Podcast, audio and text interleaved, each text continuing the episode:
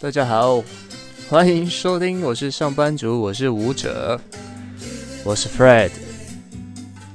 在这个节目里，主要要跟大家分享我的生活，因为呢，我同时是一个上班族。也是一位国际标准舞的拉丁舞选手兼老师。那同时有这两种身份的生活，会非常非常非常的忙碌。那我就会来分享我的日子到底是怎么过的。有的时候啊，就是我们约好要练习的时间，又会碰到要跟客人谈事情的时候，那怎么办？这一定是。我要面对的事情，所以呢，很多的沟通技巧跟啊，可以说时间管理吧，就变得非常非常重要了。我尽量尽量不要去改变原来的 schedule，但是呢，事情总有突然发生的时候嘛。呃，让我印象最深刻的一次就是某个礼拜二晚上。我在我的舞伴教室跟他的老师上课，上到一半，我工作用的那只手机就响了。哎，是车商打来的，他告诉我说有个案子很急，等一下客人会直接联络你。我先说 OK，因为一般车商这样说，说归说嘛，那到底急不急？那其实也不一定。结果呢，过大概三分钟，一个陌生的电话打过来。他说：“哎，请问是谢先生吗？哎，你好，我是某某公司的什么什么负责人。”我说：“哦，嗨，是你好。”然后就开始，我没办法，我只能中断上课，然后请就让老师让我们休息一下，休息五分钟。我跟那一位老板稍微沟通了一下，OK，他说：“OK，好，那我知道了。”挂完电话，好，我们继续上课。过三分钟，他又打来呀，这没有办法。那我只能接，然后呢，讲一讲，OK，又挂电话。我本来又要走回去上课的时候，哎，手机又响了。我就跟老师说：“老师，你先帮我舞伴上课好了，我现在手上这事情真的非常急。”OK，跟他谈完谈完之后呢，他说：“好，那就先这样子，你要什么资料我都先给你。”我说：“老板啊，我报价单还没给你，你。”资料就先给我，这样不太好吧？结果他说啊，没关系，因为我怕等一下你又找不到我。OK，我就把我所要收的资料都跟他说。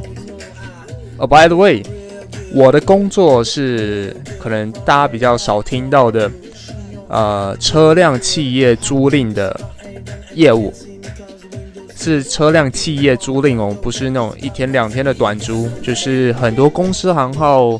会办车长租，大概一年到五年来做抵税。那租赁的一些呃小尝试呢，我会开另外一个频道，跟大家一起分享工作上的趣事。OK，结果呢，他资料通通给我之后，好，手机终于不再响。我把课上完之后，很好。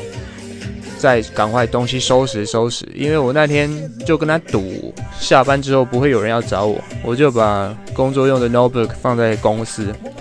我那时候在三重上课，对，三重上课，大桥头那边。我的公司在板桥，我又杀回到公司去用电脑处理了报价的事情。对，那天就是这么的忙碌。这大概就是其中一件了。那像我在上课或练舞的时候，突然手机响，需要去接电话，其实算常态。好，但是我会分事情的轻重缓急来去决定说，我现在要不要花时间来跟你讨论这件事情。嗯，身为舞者呢，我们要常常锻炼自己。对。所以说，我们也是花非常多的时间在练习上面，为的是什么？就是要拿到一个好成绩嘛。那未来这个节目会跟大家分享我在练舞上面的一些心得，以及我遇到的很多瓶颈以及挫折。那首先可以先跟大家分享说，我到底为什么会踏入国标舞这个火坑里面。当初大学的时候，我念的是国立台北科技大学，那就是一间男校。没错，我就是一间男校。那一个高中生呢，对大学有很多种幻想啊，其中一个就是社团。那我想我要去有女生的社团，我的目标那就是热舞社跟国际标准舞社。对啊，因为北科大其实有一半以上都是男生。我跟你说，我是念能源与冷冻空调系的，我们班今天只要有一个女生没有来。啊，那我们班就有一半的女生没有来了，啊哈，那时候我们班上大概五十个人，大概一个女生，比例大概就是这样。然后那时候想说，哎，热舞社还不错，女生都很辣，对不对？但是就是一群一群一群的这样。后来我选择国标舞社，因为一人就可以搂一个女生的。当时的想法就是这么图谋不轨啊。而且啊，其实跳国标舞的男生非常非常少，所以男生就会变得非常吃香，或者是说非常稀有。所以常常有的时候，一个男生可能要带一两个女生练习都是有可能。那当时呢，本来是这样设定的啦，就是说大一大二玩个社团，然后大三可能再玩一下，之后大四就是专心念书，准备考研究所。之类的，跟大部分的人一样的想法都是这样的，就是大家都觉得啊，社团玩玩有玩过就好。哎，殊不知越跳越有兴趣，甚至到大二就是我们社团的社长，就嗯还蛮意外的。然后大三其实中间有一段时间也是蛮想，就是就停了。因为有考虑到说，那我还要考研究所啊，之后念书什么的。但是喜欢跳舞的人是这样子啊，就是你没有办法很长一段时间不去碰这个东西，它有点像是吸毒的感觉。对，所以大概从大三、大四开始。这是一直持续到现在，也跳了差不多十年了。但是我在大学社团的时候，大概大一到大四，我都只有在学校的社团去做学习还有练习。对，因为那时候没钱嘛。那我的收入来源就是家教，对，所以我大学生活就是只有念书、家教跟练舞。但是我也非常感谢我的同学啊，其实不管他们要有什么活动，我都会跟他们说，其实你们还是可以问我一下。虽然你们也知道我很忙，但是我如果有空，我也是非常想参与大家的活动这样子。对，那我我的同学们就是非常好，我们有办呃成果发表会的时候，他们会一群人来看，一群就十几二十个人来看。然后他们如果有什么大型的活动想出去玩，一定还是会叫上我，还是会叫上我。所以其实我内心是非常感谢这些同学。那 OK，到了大四之后都要准备考研究所。那我坦白讲，我一直到考研究所的前两个礼拜，我都还在练习。对，那时候其实就觉得说。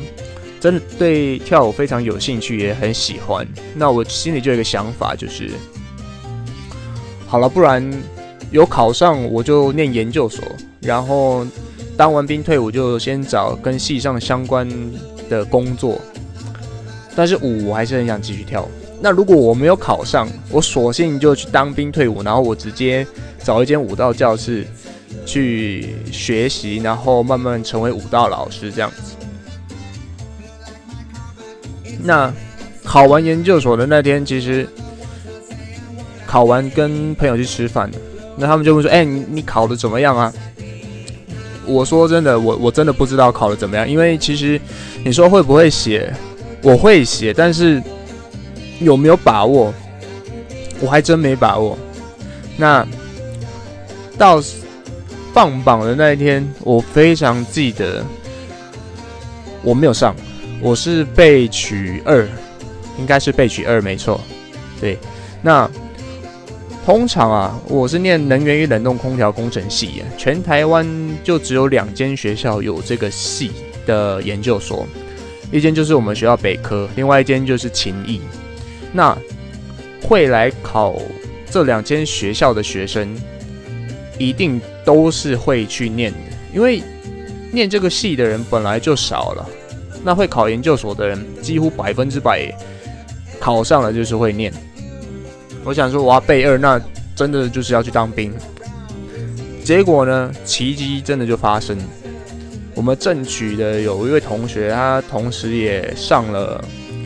呃，建筑所，其他学校的建筑所，好像是台科大的吧。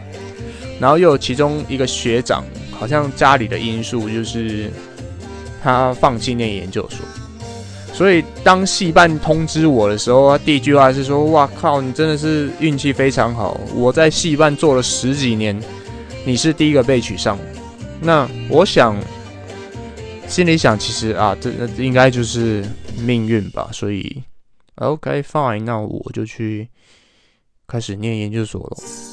那念研究所的这两年，我是真心想要开始把舞跳好，所以我就找了舞蹈教室来开始跟老师上一对一的课，然后也找了一个呃稳定比赛的 partner。